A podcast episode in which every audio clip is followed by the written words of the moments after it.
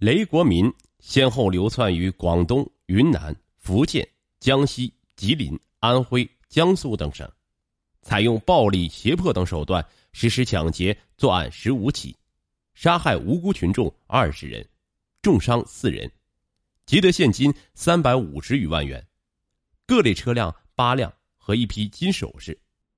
十大悍匪榜上有名。电视剧《第二面》。就是参考的雷国民案进行改编拍摄的。雷国民一九七一年出生在安徽省的桐城市。雷国民出生在一个穷困的农民家庭，家里非常贫穷，孩子又多，父母对孩子经常打骂，以发泄自己对现实的不满。雷国民小时候比较调皮，经常被母亲虐待，甚至频繁不给饭吃。家庭的不幸让雷国民在十一二岁的时候就离家出走，在外面流浪，成为一个小乞丐。做乞丐期间，雷国民经常被别人欺负，还被其他帮派的乞丐殴打，养成了仇恨社会的世界观和冷酷无情的性格。他还学会了扒窃。几年后，雷国民结束流浪，回到家里上了几年学，但很快就辍学了。仅仅略识几个字。父母对他非常冷淡，多次让他自谋生路。无奈之下，还没成年的雷国民就跟随同村大人出门打工了。刚开始的时候，雷国民也没想犯罪，试图做正行，想出人头地。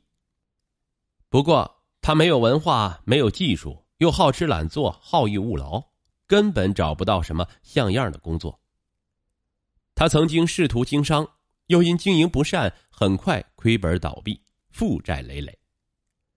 雷国民认为合法手段致富无望，开始破罐子破摔。他不去打工，也不去做生意，开始走老路，以扒窃、盗窃为生。他认为这样钱来得快，打工一个月的工钱还不如他盗窃一次所得。雷国民开始就小打小闹。由于身体瘦弱，他从不敢和失主发生正面冲突，一旦被失主发觉，就赶快逃跑。一九九一年，雷国民盗窃的这件事儿已经注定他被抓是迟早会被抓的，要么坐牢，要么枪毙。但是刚满二十岁的雷国民压根儿就没有想到，一九九一年这次翻车的结果就是公安局有了他的真实信息和指纹。一九九一年，雷国民潜入在江苏省无锡市梨花宾馆盗窃多间客房后，被几个失主当场抓获，美美的揍了一顿，再扭送到公安局。由于盗窃数额不大，雷国民没有被判刑或者劳教，仅受到了治安警告处理。在公安局蹲了十多天后被释放了。雷国民并没有蹲大牢，却留下真实身份和指纹等信息。为后来抓住他起到了巨大作用。此次事件之后，雷国民认为这样的小搞不能赚到什么大钱，一旦被事主发现，还很容易被捕入狱。从此次案件以后，雷国民下定决心做大案，也就是入室杀人抢劫。用雷国民的话来说，进去就把主人杀了，然后把值钱的东西都拿走，一来拿到的钱多。二来没有活口，警方的办案能力不高，就很难抓住我。由于刚在江苏被捕，不敢在当地继续犯事，雷国民随即赶往富裕的广东、福建一带伺机作案。一九九二年八月一日午夜，位于广州市三元里风水巷十二号张平的家里，张平平时主要靠屠宰生意养家糊口，基本上。除了把牲口收回来，连夜还得屠宰和清洗，然后一大早出去卖。长年累月下来，虽然很辛苦，但是张平的日子倒挺快活。可是张平万万没有想到的是，天大的霉运正在悄悄的走来。雷国民确实是个狠人啊，一旦出手就下死手。辛苦了一天的张平和几个帮手很快就睡着了。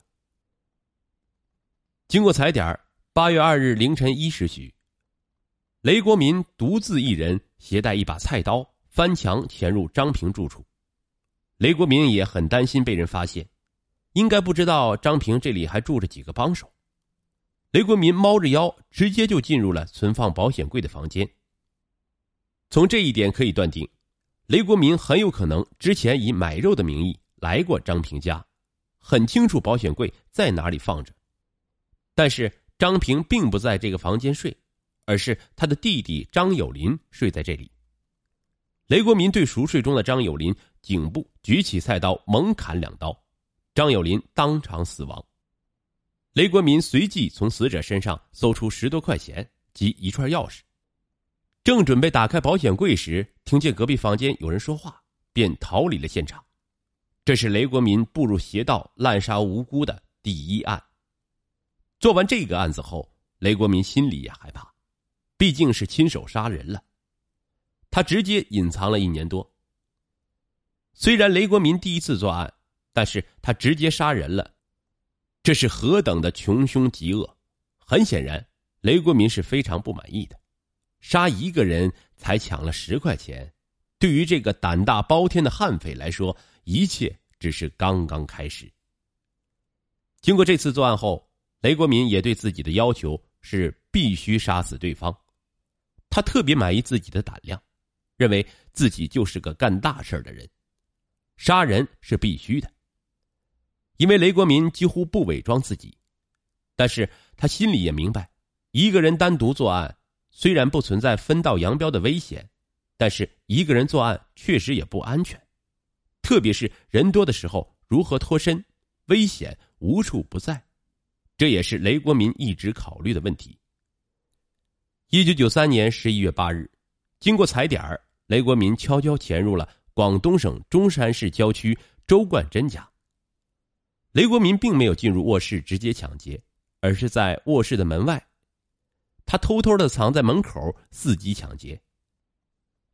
这家的女主人周冠珍从卧室出来，打算看看洗衣机里面的洗的衣服咋样了。刚走出卧室，雷国民飞快用随身携带的砍刀猛砍周冠珍。很快，周冠珍的身上和头上全是血，周冠珍拼命的呼救。终于惊动了家人及邻居。雷国民见事情不妙，没有机会抢劫，便慌忙翻墙逃离了现场。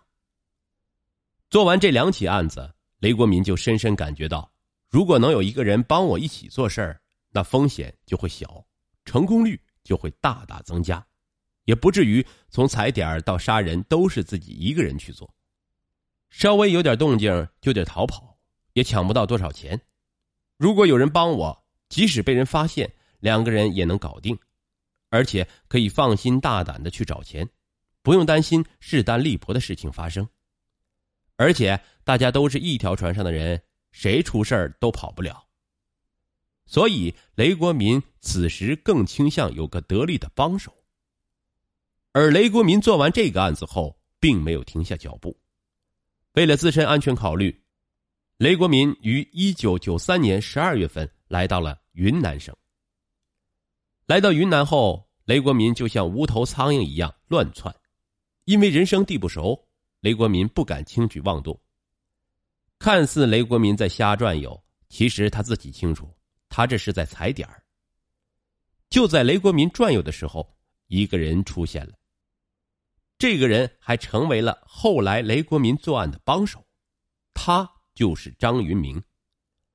我们简单介绍一下张云明这个人。也不知道是谁给张云明起个外号叫“味儿”，不知是脚丫子味儿还是什么味道。一九九三年，曾因贩卖枪支罪被判处有期徒刑缓刑。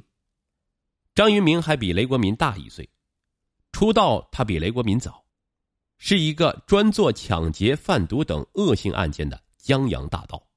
其凶残程度比雷国民有过之而无不及。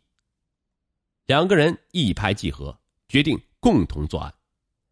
常年在云南这边混的张云明就说了：“既然我们决定一起干，首先我们必须有枪，特别是在云南，这个地方没有枪很难成事就算去其他地方，你只要有枪在，很多事情会轻而易举的实现，所以我们必须先弄两把枪。张云明本来就是走私武器的歹徒，买枪对他来说不算什么难事两人一起到越南购买了两支旧的五四式手枪和几十发子弹，还有手榴弹。买到手枪以后，两人计划抢劫银行。但是抢劫银行以后，必须得有交通工具逃走啊。于是雷国民和张云明决定先抢一辆车。